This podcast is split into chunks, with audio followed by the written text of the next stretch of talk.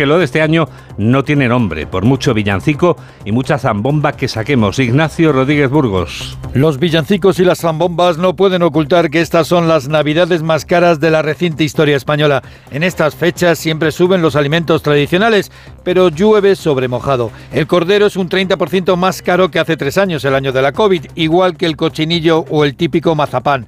Pero según el INE, el aceite de oliva se lleva la palma. Una botella de litro de virgen extra ha triplicado su coste en tres años. Y en esta época de dulces, el azúcar es un 60% más cara. La inflación media alimentaria está en el 9%, pero tardará tiempo en normalizarse, como señala Onda Cero Antonio Pedraza del Colegio de Economistas. Los alimentos eh, que están subiendo a un ritmo del 9% todavía, recordemos que han estado subiendo hasta el 21% en ritmo anual, eh, también pensamos que pueden bajar a lo largo del próximo año, eh, no menos, no menos del 5, del 6% de crecimiento todavía anual con respecto al año anterior. El caso es que una cena típica en España será un 24% más cara que el año pasado. Los españoles y los daneses son los europeos que afrontan unas navidades más costosas, según un estudio de Itoro. El informe europeo de consumidores señala además que 7 de cada 10 españoles tienen pensado gastar menos en esta Navidad. En esta Navidad.